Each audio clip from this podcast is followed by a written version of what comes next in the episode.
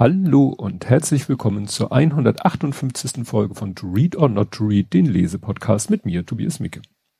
Ja, ähm, seit der letzten Folge ist eine Sache passiert, nämlich äh, direkt nach oder relativ kurz nach der letzten Folge hatte ich das Jubiläum, weil meine Nullnummer ist damals rausgegangen am 24.05.2015. Ist jetzt schon wieder ein bisschen her, das, das Datum. Äh, also jedenfalls der 24.05.2015 natürlich ein bisschen länger. Also seit sieben Jahren mache ich das jetzt hier schon ist immer wieder faszinierend. Andere sind ja schon länger dabei, aber manche auch kürzer und ich mache das jetzt hier seit sieben Jahren gerechnet von der Nullnummer an. Wobei die erste reguläre Folge kam, glaube ich, gar nicht so viel später raus. Gut, sonst äh, Privates und so gibt's ja ein Blathering zu hören manchmal. Kommen wir gleich zum Buch.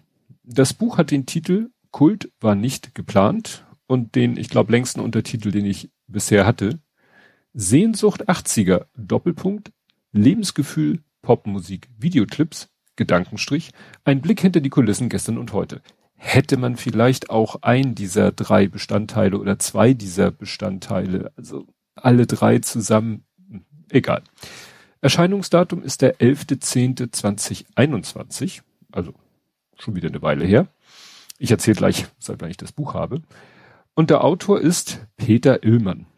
Geboren am 17. März 1959 in Dortmund. Deutscher Radio- und Fernsehmoderator und Schauspieler. Kommen wir gleich im Buch zu, ist ja eine Biografie. Äh, interessant fand ich noch den Co-Autor. Also es ist eine es steht doch nur Biografie, nicht Autobiografie.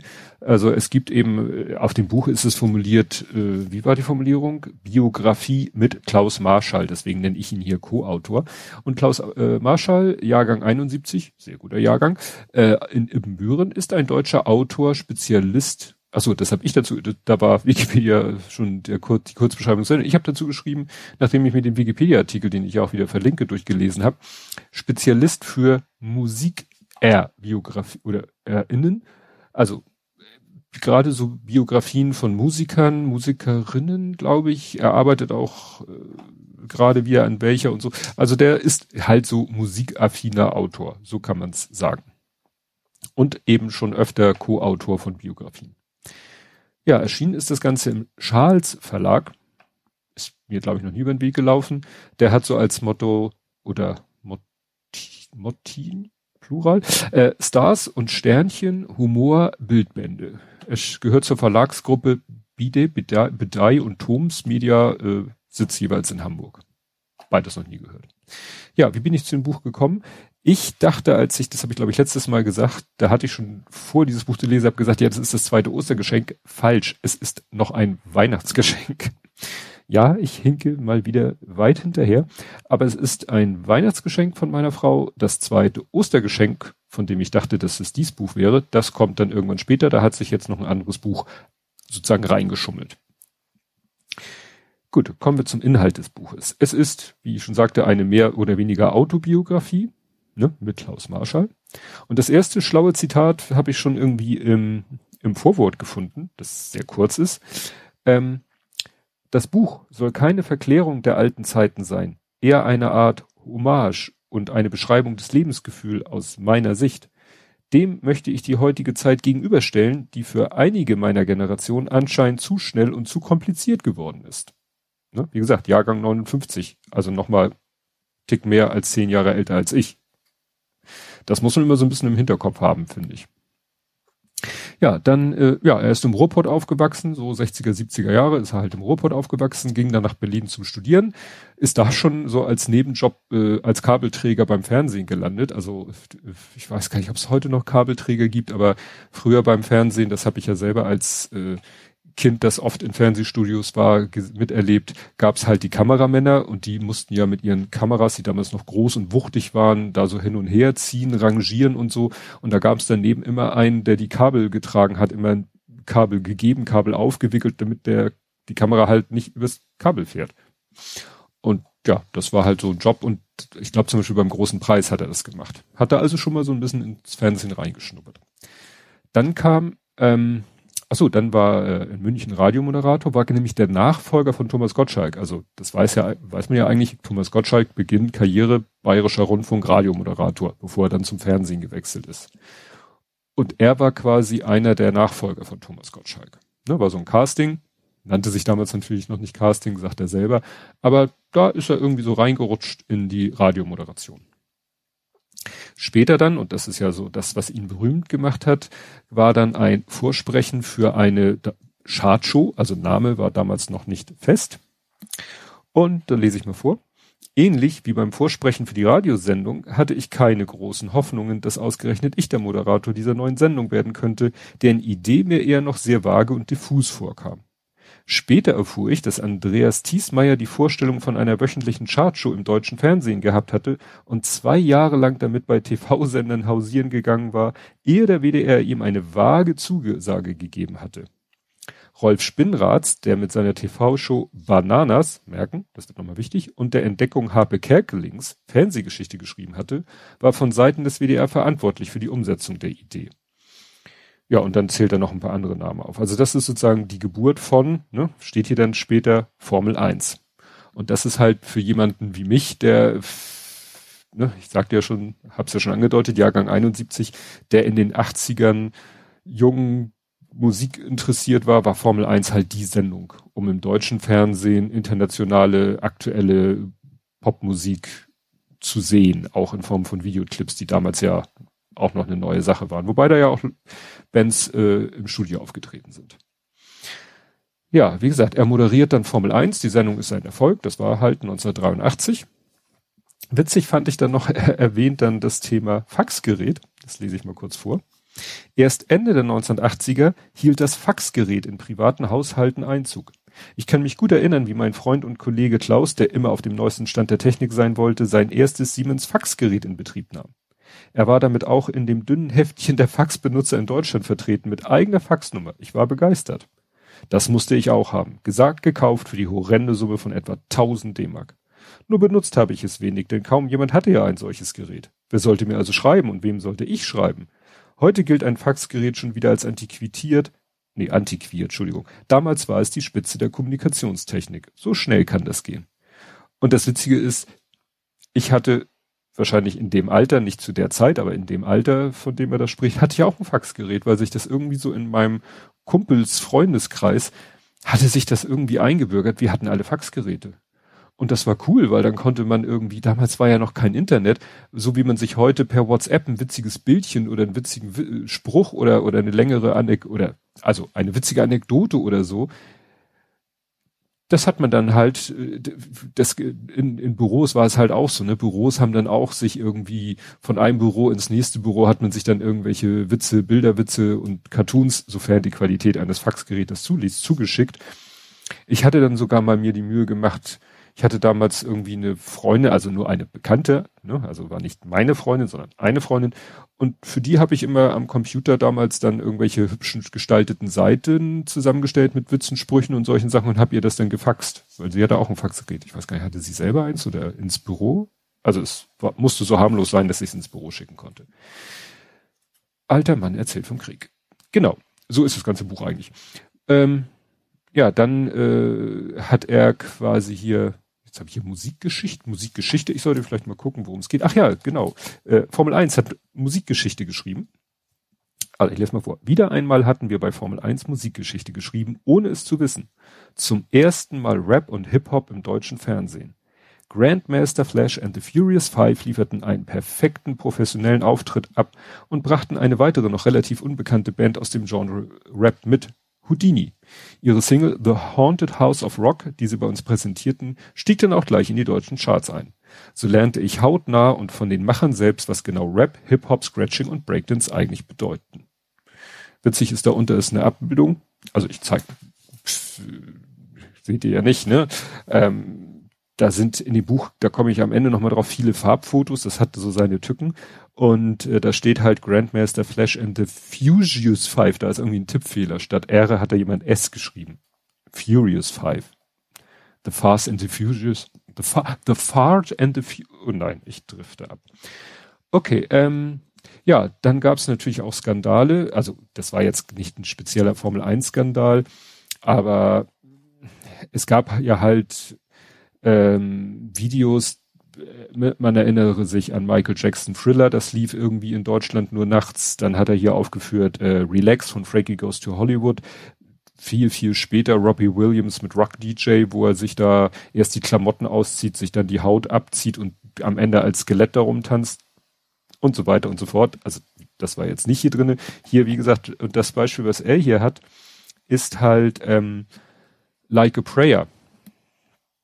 Und zwar, ja, dass das wegen der Darstellung eines schwarzen, ähm, ja, eines schwarzen Jesus und so weiter und so fort. Und sie hatte ja dann, glaube ich, Stigmata an den Händen. Das war ja auch alles böse, böse, böse. Und ich lese mal vor, wie, wie er da sich zu äußert. Nun könnte man aus heutiger Sicht über die Aufregung zu solchen Songs und Videos milde lächeln.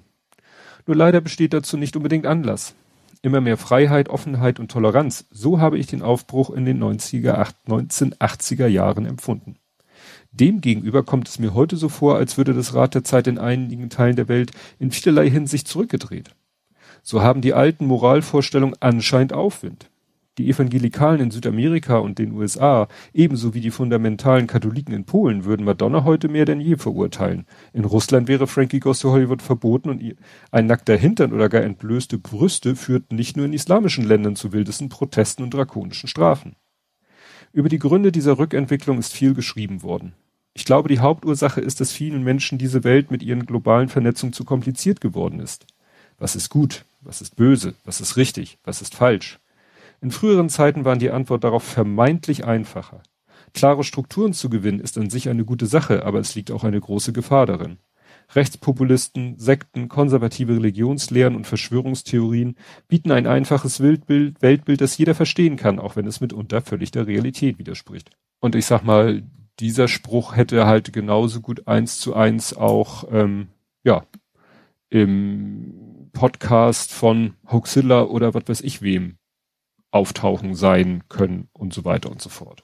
Also, wie gesagt, fand ich sehr gut, wie reflektiert er das darstellt. Immer im Hinterkopf behaben, er nennt sich selber nachher auch so alter weißer Mann.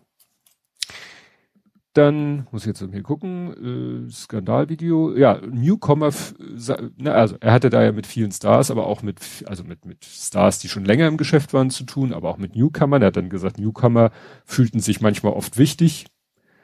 So nach dem Motto, ne, ich bin ja der neue, tolle und so weiter.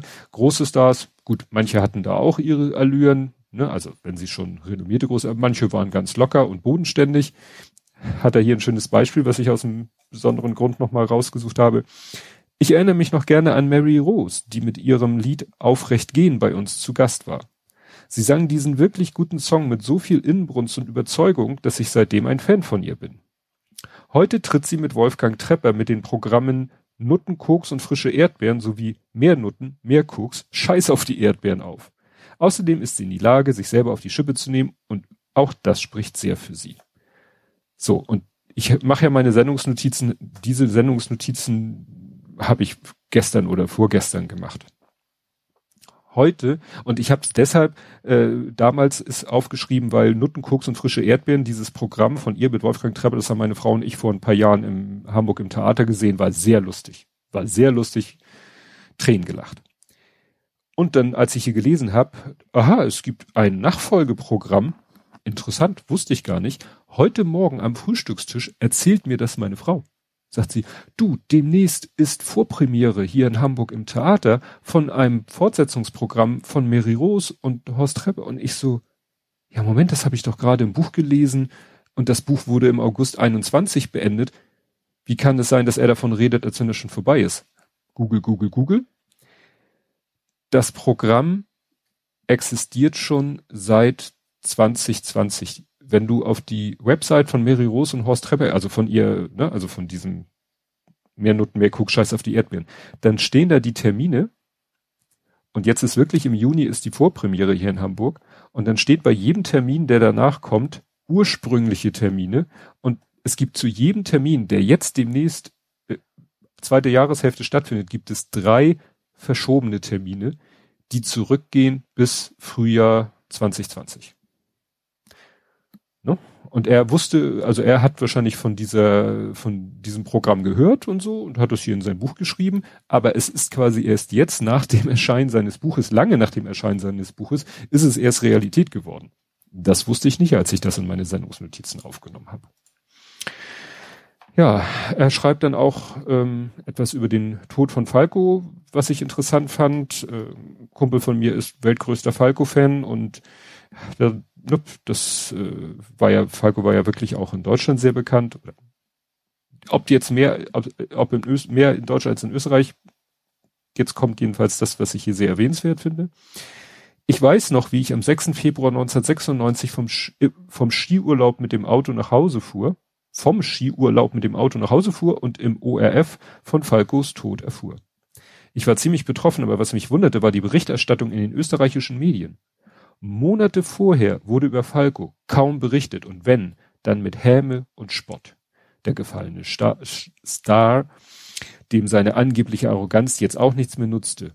Vielleicht war das eine Art Rache der Journalisten, die Falco des Öfteren verprellt hatte. Wie es ihm in der fernen Dominikanischen Republik ging, welche Schwierigkeiten er in seinem Leben hatte, interessierte kaum jemanden. Doch nach seinem Tod äußerten sich dieselben Journalisten ganz anders. Plötzlich war Falco einer der größten österreichischen Stars überhaupt. Er wurde als Ausnahmekünstler auf eine Stufe mit Mozart gestellt. Diese Falschheit in den Medien hat mich fast trauriger gemacht als sein Tod. Leider bewahrheitete sich eine seiner Textzahlen aus Out of the Dark, nach seinem Tod veröffentlicht. Muss ich denn sterben, um zu leben? Anscheinend leider ja. Ne? Und das fand ich ganz interessant. Das ist halt auch ein Stück weit Medienkritik, kommt nachher nochmal. Ne? Zum Thema Medienkritik kommen wir nachher nochmal. Ja, ähm, er spricht in diesem Buch schon von Anfang an, also sozusagen von da, wo er sich bewusst wurde in seiner, in seinem Leben, thematisiert er seine Homosexualität, die mir neu war, muss ich zugeben. Ne? Ich habe da nie was drüber gelesen. Ich habe allerdings auch relativ wenig über ihn gelesen. Ich hatte ihn eben, sag ich mal, ich habe ihn bewusst wahrgenommen, Formel 1, Peter Illmann Show, Peter, äh, Peters Pop Show, Peter Illmann Treff, kommen wir gleich noch zu. Danach eigentlich nicht mehr. Wir kommen dann nachher auch zu seinem Outing, war wie so oft ein Zwangsouting. Aber wie gesagt, war interessant. Ähm, er erzählt dann aber auch oft so ganz selbstverständlich von Leuten, denen er in seinem Leben beruflich oder so begegnet ist, wo ihm dann klar war, weil er sozusagen dazugehörte, also nicht zu, nicht weil er homosexuell war, sondern weil er halt zur, zur Medienbranche gehörte, dass er wusste, ach, der ist homosexuell, der ist homosexuell, der ist homosexuell, was nach außen kaum einer wusste. Ne? Im Leben hält er sich damit zurück, ne? also bis zu dem gewissen Zeitpunkt, der später kommt, aber ähm, er sagt selber einmal so, ja, ich habe da halt, ich habe es nie so richtig geleugnet, aber hier ist so eine Stelle, die er ist damit nicht hausieren gegangen, er hat sich nicht früh schon selber geoutet, aber er ist hier zu einem, ich lese es vor. Trotz alledem hätte ich mich in den 90 er schreibt immer 1980er Jahre, warum schreibt er nicht 80er Jahre, sicherlich freier und besser gefühlt, wenn ich zu meiner Veranlagung gestanden hätte. Ich tat aber das Gegenteil. Als mich diverse Zeitschriften um eine Home Story baten, sagte ich zu. Zum Heim gehörte auch die Freundin.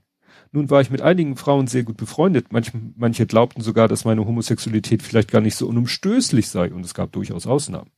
Aber eine feste Partnerin hatte ich nicht. Da war mein Freund und der war mir das Wichtigste. Aber das konnte und wollte ich dem neuen Blatt einer Promitlatsch-Zeitung nicht sagen. Für die Fotos in den Illustrierten spielte dann Regine meine Partnerin mit zärtlichen Umarmungen, Plänen für die Zukunft und fingierten gemeinsamen Frühstücken nach dem Aufwachen in meinem blauen Doppelbett. Also schon so ein Stück, ja. Ja, dann erwähnt er ähm, Hans Hubert, nein, Heinz Herbert Börs. Und wir hatten vorhin schon den, den Macher von Bananas. Und das, das Wort taucht hier jetzt wieder auf. Er war nämlich äh, irgendwo hier, genau, Popkarton. Die Sendung habe ich nie was von wahrgenommen, aber gut, WDR hat man als Hamburger nicht unbedingt geguckt. Damals konnte man ja auch nicht alle dritten Programme gucken. Ne? Wir hatten erstes, zweites und unser regionales drittes Programm. WDR drittes Programm konnte man im Einzugsgebiet des WDRs empfangen. Egal, dabei war ich nicht allein.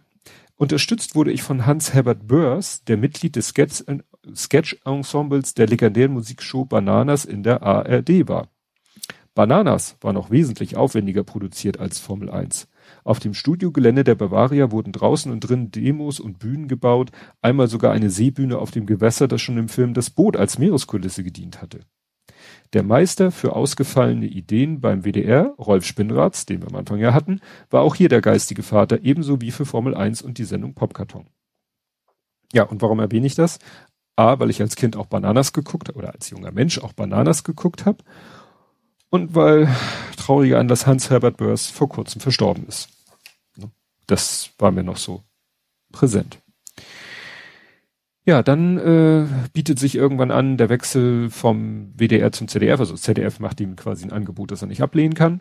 Er wechselt, das ist nicht direkt ein Abschied im Streit, aber der WDR war davon ausgegangen, dass sie noch jahrelang mit ihm Formel 1 weitermachen und er möchte doch irgendwie eine Veränderung und es war dann doch eher so, hm, also es verfolgt ihn auch so ein bisschen seinen ganzen restlichen Berufsweg, Karriere, dass er beim WDR damals sozusagen, dass er dem WDR mit dem WDR Schluss gemacht hat, muss man so auszudrücken. Gut, er hat dann die Sendung Peter Illmann Treff, ich glaube alle vier Wochen und zweimal, wenn ich mich recht erinnere, im Jahr Peters Popshow in der Dortmunder Westfalenhalle. Das war große Show. Ne? Also mit, mit internationalen Stars und eben live vor Publikum und so. Ja, dazu gehörte dann natürlich auch, äh, dass es dann immer ein Hotel gab, wo die ganzen Stars untergebracht waren, wo er dann auch war weil ne, war ja Dortmund, nicht in seiner äh, Heimatstadt. Und da erzählt er hier eine witzige Geschichte. Inzwischen glich das Hotel einer Festung, vor allem das, als bekannt wurde, dass die Jungs von die Mode die Bar in Beschlag genommen hatten. Überall wimmelte es von Bodyguards. Das Hotel mal eben zu verlassen wurde fast unmöglich. Auch das Personal war überfordert. Ein gestresster Barkeeper kam ins Restaurant mit der Mitteilung, die Wodka-Vorräte gingen zu Neige. Die Beschnot hatten wohl gehörigen Anteil an dieser Lage, denn Mitte der 1980er frönten die Herren diversen Lastern, bis sie in den 1990ern dann wegen Alkohol- und Drogensucht in Behandlung mussten. Plural? Na gut. Dave Gahan war 1996 sogar für zwei Minuten klinisch tot. Heute scheint das alles überwunden und die Beschmut sind eine der erfolgreichsten Bands überhaupt. Darüber bin ich froh, denn ich war und bin ein großer Fan. Wer mich ein bisschen kennt, weiß, ich bin auch Diebisch Mode-Fan, deswegen habe ich diesen Teil natürlich rausgeschrieben. Ja, traurig, traurigerweise ist ja neu, gerade jetzt, äh, jetzt habe ich den Namen vergessen. Andrew Wilder oder verwechsel ich das jetzt? Ich weiß es nicht mehr. Da ist ja leider ein Bandmitglied. Nee, Andrew Wilder war der, der die Band schon vor Jahren verlassen. Ich habe sein Bild vor Augen, aber da gab es ja leider auch gerade einen Todesfall. Und es war nicht Dave Gahan. Was man ja nach diesen Ausführungen glauben könnte. Dann gibt's ja noch eine witzige Story über eine Band, die quasi Lückenbüßer war. Die angesagteste Teenie Boy Band war Anfang der 1990er Jahre New Kids on the Block. Sie sollten das Highlight der Show sein, aber einen Tag vor der Sendung sagten sie aus Termingründen ab. Niemand im Publikum wusste davon. Sicherlich waren einige der Mädchen allein wegen dieser Band in die Halle gekommen. Ich überlegte mir lange, wie ich ihnen die Absage der New Kids möglichst schon beibringen könnte. Wir hatten als Ersatz eine neue Boyband aus England einladen können. Aber diese fünf Jungs waren noch nicht sehr bekannt und sicherlich kein Ersatz für New Kids on the Block. Die neue Band hieß Take That. Und er erzählt dann auch, dass die ihn aufgetreten sind und so weiter und so fort. Could it be magic und so. Ja, und so. Er schrieb dann irgendwie noch so vielleicht die ein oder andere, wie war das hier? Ähm, sie absolvierten ihren Auftritt mit der Dance-Version des Barry Manilows Hit Could It Be Magic bravourös und so manches der zunächst enttäuschten Mädels im Publikum war ein paar Monate später wahrscheinlich glühender Take That-Fan. Ne? War ja so ein bisschen, ja, Ablösung für New Kids on the Block. Ja, ähm, als Beispiel für ungeoutete Stars nenne ich hier jetzt mal einen. Ähm, und zwar Ach so, nee, ich wollte noch mal erwähnen, weil das Kapitel heißt so. Äh, Werner Feigl zum Beispiel. Mit Werner Feigl, zu dem hatte er schon früh irgendwie mal Kontakt durch, durch das Fernsehbusiness. Ich kannte Werner Feigl als äh, Tagesschausprecher meiner Kindheit. Wo, er, er sagt, ja, der war auch schwul, der lebte mit einem Mann zusammen, auch relativ offen. Sozusagen alle Welt konnte es sehen. Aber damals war es wohl so, dass die Medien-TM da das noch respektiert haben, dass es, solange sich einer selber nicht geoutet hat, galt er eben nicht als schwul. Offensichtlich. Er, er sagt, er und sein Partner sind mit Werner Feigl und dessen Partner oft gemeinsam essen gegangen, wenn es jemand nach Hamburg verschlagen hat und waren eng befreundet. Ne? Tja. Jetzt erzählt er hier über eine andere Geschichte. Weiter ging es am 14. Mai 1986. In, im Flip in Kolbermoor. Irgendwie Kneipe, Disco, keine Ahnung.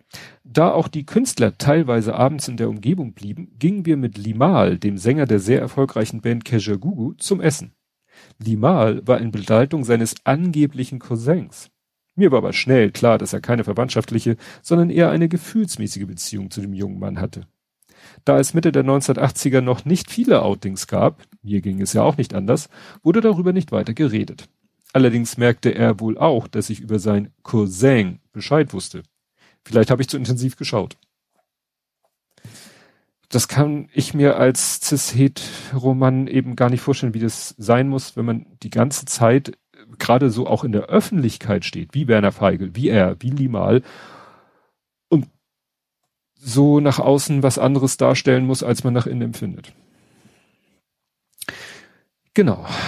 Werner Feigl lebt auch nicht mehr. Also war eben Tagesschausprecher äh, zu meiner Kindheit.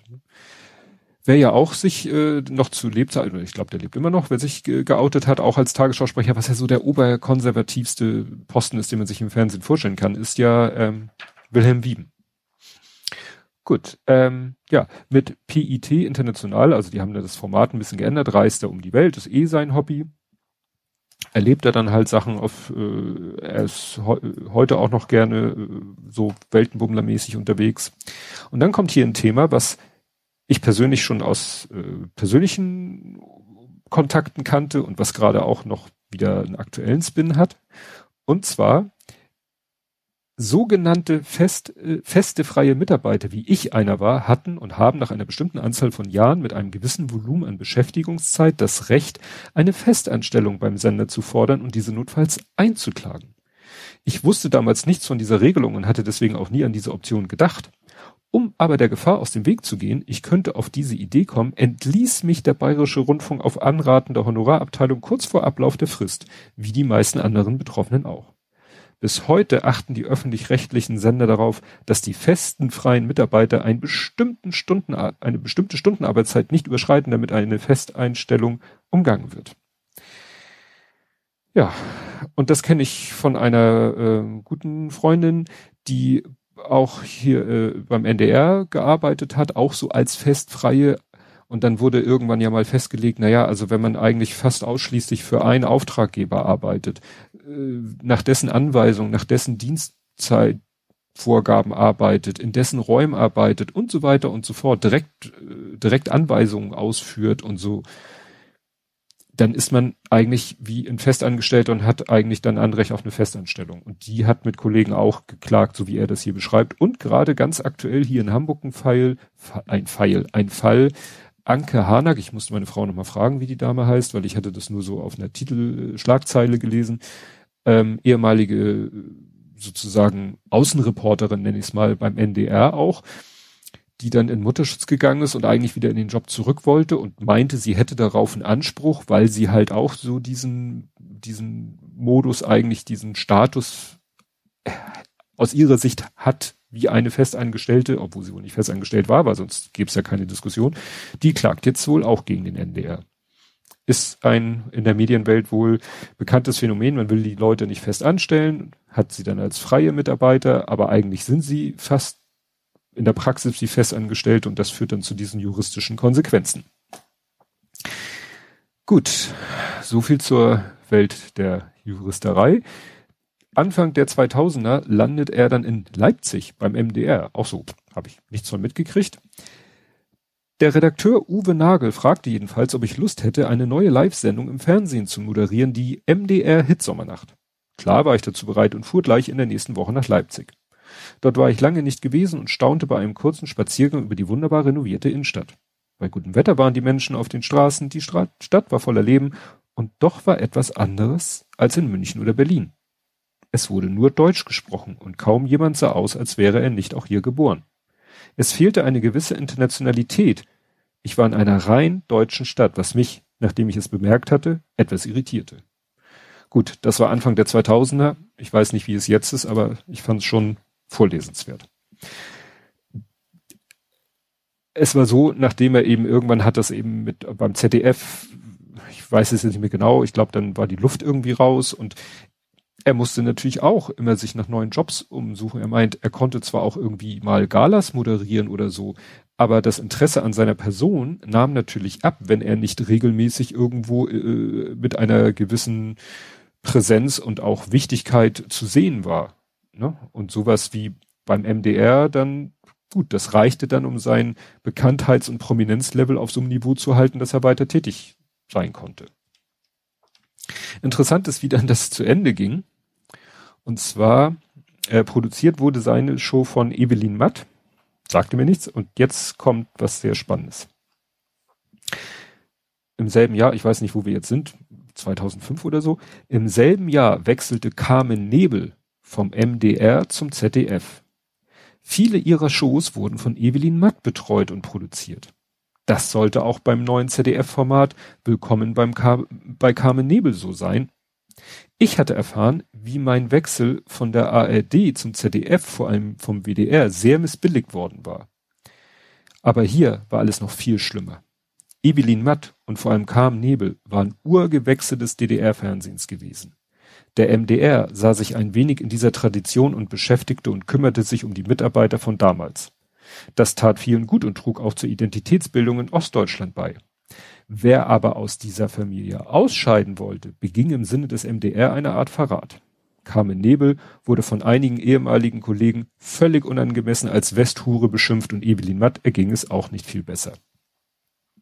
Wie mir zugetragen wurde, bedeutete der Wechsel mit, mit Carmen Nebel zum ZDF eine Art inoffizielles sofortiges Arbeitsverbot beim WDR für Evelyn Matt.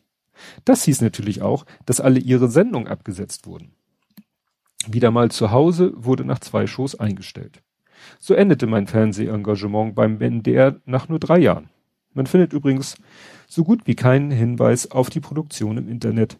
Zufall oder Absicht. Ja, ähm, er landete dann bei Kabel 1. Wie gesagt, immer auf der Suche nach irgendeinem neuen Betätigungsfeld. Und äh, jetzt muss ich meine Notiz finden. Da. Auch wieder ne, Name-Dropping nenne ich es jetzt mal. Oliver Mielke, ein Produzenten, Regisseur und Autor, hatte ich bei einer der Produktionen für seine Firma Entertainment Factory kennengelernt. Oliver war seit 1998 erfolgreich mit Comedy-Formaten wie der Bully-Parade mit Michael Bully Herbig und auch dem Quatsch Comedy Club mit Thomas Hermanns, die er produzierte. 2001 lud er mich zu einer neuen Art von Talkshow ein. Blondes Gift. Das war der Karrierestart der damals noch weitgehend unbekannten Barbara Schöneberger. Die Sendung wurde von Sun TV, einer Programmplattform der Kirchgruppe für Ballungsraumsender, ausgestrahlt. Und da, das war wirklich so ein Flashback-Moment für mich, weil blondes Gift haben meine Frau und ich damals wirklich, gut, Binge-Watching gab's damals noch nicht, weil lief ja im Fernsehen linear. Aber blondes Gift haben wir damals wirklich Anfang der 2000er im Fernsehen geguckt. Es gab damals schon den, den, was hier steht, Ballungsraumsender Hamburg 1, also Hamburg 1, ein Sender nur sozusagen für Hamburg. Und dort lief eben unter diesem Subformat Sun TV die Sendung Blondes Gift mit Barbara Schöneberger. Also ne, meine Frau und ich kennen quasi Barbara Schöneberger schon seit Anfang der 2000er und fanden sie damals halt sehr, sehr lustig und sehr unterhaltsam. Die Sendung war bisschen anarchisch, aber wirklich, äh, ja, prominente Gäste. War, war interessant. Gut, äh, ja, so ist er halt über diesen Menschen zu ähm, Kabel 1 gekommen. Da gab es nämlich dann quasi ein Formel 1 Revival. Also da wurde die, die Marke Formel 1 quasi wiederbelebt mit den ganzen anderen Formel 1 ModeratorInnen. Stephanie Tücking, Ingolf Lück, Kai Böcking und ihm natürlich. Und dadurch hatte er auch wieder Kontakt zu denen, allerdings meistens nur, wenn sie gemeinsam gedreht haben für dieses neue Format. Er hatte ein etwas engeres Verhältnis zu Stephanie Tücking und dadurch war auch sehr bestürzt und tiefer Trauer nach ihrem Tod 2018. Erinnere ich auch noch, dass es durch die Medien ging, als sie verstorben ist. Ja, dann hat er ähm, ja irgendwann mal die Idee, er, er war ja die ganze Zeit sehr musikaffin. Ich glaube, er wenn nicht die ganze Zeit, immer mal wieder parallel auch Radio gemacht. Ent, wie gesagt, entweder die ganze Zeit oder von Zeit zu Zeit hat er immer noch parallel Radio gemacht und war ja immer sehr musikinteressiert. Das hat ihn ja auch zum Radio gebracht. Und er kam dann mal auf die Idee, weil er hat auch immer sozusagen so Mixtapes oder später dann selbst gebrannte CDs oder, oder Playlists für ein iPod und so gemacht. Und viele sagten, Mensch, die kann man wirklich gut hören, das ist wirklich toll. Und dann kam er auf die Idee, mal, ja, eine beziehungsweise eine Doppel-CD zu machen. Eine Taste of Chill-Seite und eine Taste of Thrill-Seite mit entsprechend ruhiger und äh, fetzigerer Musik und dann hat er auch tatsächlich äh, Universal dazu begeistern können, die auf den Markt zu bringen. Da musste er natürlich Promotion machen. Promotion, Promotion natürlich. Und ähm, im Rahmen dieser Promotion hat er dann auch mit der Bild, mit einem Bildjournalisten ein Interview geführt. Und da hat er mir so beiläufig durchblicken lassen, weil mittlerweile dachte er, ne, wissen ja alle, ne, so nach dem Motto, man wusste ja, wer schwul ist und wer nicht. Und er ging davon aus, dass der Reporter das eh wusste und daraus dann auch keine große Nummer machen würde und hat das dem gegenüber dann so nebenbei erwähnt. Und in einem Kontext, und das wusste der Reporter aber nicht, und dann haben sie da, er schreibt hier selber, weil die Atmosphäre so schön entspannt war, erzählte ich mehr über das Thema, auch dass ich zwar keinen Hehl aus meiner Veranlagung machte, aber selbst mit meiner Familie noch nie darüber geredet hatte. Wichtige Info. Und dann kommen sie so ins Plaudern und reden und so weiter und so fort. Naja, und was passiert? Nicht so in Ordnung fand ich dann den Artikel in der Bild am Sonntag. In großen Lettern stand da über eine halbe Seite, mein Vater erfuhr nie, dass ich schwul bin. Achso, sein Vater war nämlich gestorben, bevor er die Chance hatte oder die Gelegenheit hatte, sich ihm gegenüber zu outen. Und klein darüber das späte Outing des Ex-Formel 1 Moderators Peter Illmann. Wie gesagt, das Interview wurde geführt wegen der CD. Und der Autor hat dann wirklich äh, die große Nummer daraus gemacht, dass ähm, er sich ihm gegenüber als schwul geoutet hat. Also es war dann halt ein, und äh, wie gesagt, er hat ihm ja gesagt, nicht mal meine Familie weiß das und ich finde es, es bedauere es sehr, dass ich es meinem Vater nie sa sagen konnte, weil er gestorben ist, bevor ich mich dazu irgendwie, weiß ich nicht. Naja, er schreibt dann hier aber so, nach dem ersten Schreck war ich aber nicht mehr so unzufrieden. Zwar wurde meine CD nur am Rande erwähnt, aber der Autor des Artikels, Michael Nihus, schrieb nichts Falsches oder völlig Übertriebenes. Die Schlagzeile hätte ich mir allerdings anders gewünscht. Aber das war eben die Bildzeitung, bei der auch heute noch die Artikel oft viel besser sind als die Überschriften. Eine Boulevardzeitung lebt nun mal von den Schlagzeilen. Mir persönlich ein bisschen zu gnädig. Aber das muss er wissen. Er ist ja betroffen. So, nun geht's aber weiter. Er hat dann auch der FAZ ein Interview gegeben. Und hm, wie war das hier? Genau, der Journalist namens Ingolf Kern nahm sich eine Stunde Zeit für mich. Ich erzählte ihm, warum ich für die mich für warum ich für grüne Politik, ja, weil er da irgendwie sich für die engagiert hat. Das Interview verlief sehr harmonisch, fast vertraulich. Herr Kern gab mir das Gefühl, mich und meine Anschauung zu verstehen und nachvollziehen zu können, mir gewogen zu sein. Zwei Tage später erschien der Artikel in der FAZ. Zunächst beschrieb Herr Kern in etwas ironischen, ironischer Form meinen Werdegang und zitierte Maxim Biller, der in der Wochenzeitung Die Zeit über mich gesagt hatte, ich gehöre zu einer neuen Moderatorengeneration, die sich von Fuchsbergers und Kuhnkamps vor allem durch zwei Dinge unterscheidet, Alter und Präsentation. Dann wurde es zunehmend hämischer und böser. Also, und dann zitiert er so daraus und es ist einfach nur scheiße. Und am Ende schreibt er, fand er den Artikel in der FAZ sogar schlimmer als den in der Bild. Muss man auch erstmal schaffen. Gut, ja, dann erwähnt er hier noch eine Geschichte, ähm, die er mal sozusagen oder sein Team in die Welt gesetzt hat. Das war dann, welches, wo, wo sind wir jetzt? Ich glaube, das ist immer noch Formel 1. Ich glaube, das ist immer noch Formel 1, ja. Die haben dann, die haben die 80er, die 90er, die 2000er, dann haben sie Themensendungen gemacht, so ein bisschen wie mit der ultimativen Chartshow. Immer wieder, was können wir denn noch, wie können wir das Pferd denn nochmal, von welcher Seite können wir es denn noch aufzäumen? Hatte auch viele internationale Gäste, zum Beispiel auch Jimmy Somerville. Und jetzt kommt's. Jimmy Somerville war schon in der vorherigen Staffel als Gast zu sehen. Er hatte zusammen mit einem Straßenmusiker in Berlin gesungen und unser Team hatte seine Reaktion und die des Publikums gefilmt, als sie Somerville schließlich erkannt und bejubelt hatten. Die Idee dazu hatte Marco gehabt. Jimmy bekam dadurch einen YouTube-Hit, denn der kleine Film wurde bis heute über 12 Millionen Mal geschaut. Und ich kann mich daran erinnern, sogar wie das damals viral gegangen ist. Und ich habe nochmal gegoogelt und habe einen Artikel, den verlinke ich auch in der Taz gefunden, dass es damals eben schon Leute spitz gekriegt haben, dass das Ding nicht so natürlich viral gegangen ist, sondern dass das halt äh, so ein bisschen äh, inszeniert war. Aber gut, der Erfolg, ja, gibt ja recht sozusagen. Ja, mittlerweile äh, moderiert er äh, bei WDR 4, also Radio, eine Freitagssendung, so ne, Freitagabendsendung ab ins Wochenende. Und interessanterweise äh, eine Morning Show bei 80s 80s. Und 80s 80s ist ein Sender, den kann man empfangen über DAB Plus oder übers Internet. Wer 80er Musik mag, ist da gut aufgehoben. Wir hören den auch manchmal. Also ich weiß, bei unserem letzten Dänemark-Urlaub haben wir den, äh, weil man da ja dänisches Radio seltener hört, haben wir die über eine App dann eben 80s 80s gehört. Und ja, da hat er offensichtlich eine Morning Show. Ist mir damals nicht aufgefallen. Dann kommt ein langer Epilog, wo er nochmal alles so zusammenfasst, Revue passieren lässt und so seine Sicht auf die Welt. Interessant finde ich da, also dass er sich ne, zum Thema Gender, zum Thema Queer, zum Thema Toleranz, zum Thema dies. Interessant finde ich, dass er da in dem Epilog auch sich nochmal zum Thema N-Wort äußert, dass er da auch nur als N-Wort bezeichnet, während er vorher, als er über ein Interview mit Gregor Gysi spricht, in dem Gregor Gysi das N-Wort mit Puppe gesagt hat, da sagt er das Wort, schreibt er das Wort auch wirklich. Also nicht N-Wort Puppe, sondern N-Puppe. Ich bin ja so, ich bin da konsequent, ich sag, nö, ich finde, selbst da muss man es nicht sagen. Und da ist er halt anderer Ansicht. Er sagt, ja, wenn das so Zitat und dies, das, dann dann, ne? Aber äh, andererseits erklärt er auch lang und breit, wieso man eigentlich das N-Wort nicht sagen soll. Hm. Klar, ist natürlich, kann man unterschiedlich ansehen. Ich habe jetzt auch nochmal nachgeguckt, weil ich hatte das irgendwie, das hier, Dennis Yüksel hat ja wohl auch irgendwo das N-Wort benutzt als Zitat und hat dann gesagt, also als Zitat, wie gesagt, Dennis Yüksel ist der Meinung, als Zitat kann man es sagen, sonst natürlich in, in allen anderen Kontexten nicht.